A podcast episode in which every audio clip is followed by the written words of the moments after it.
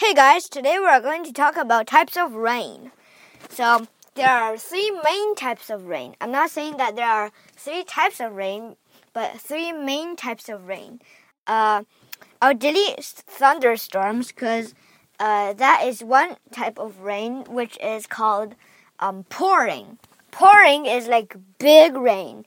It, it's pretty dense. It, it, um, the raindrops in a pour doesn't have to be big or heavy.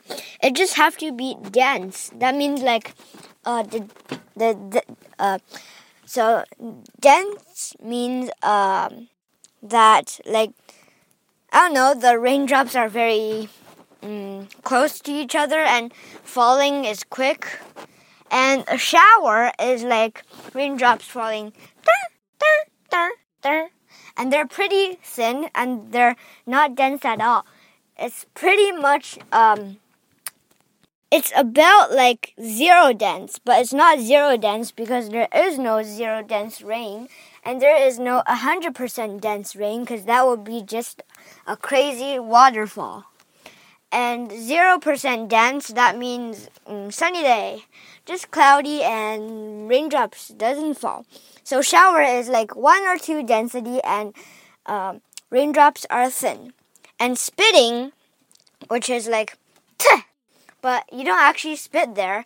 Uh, you just like, it's not the spit you spit out every day or every two hours.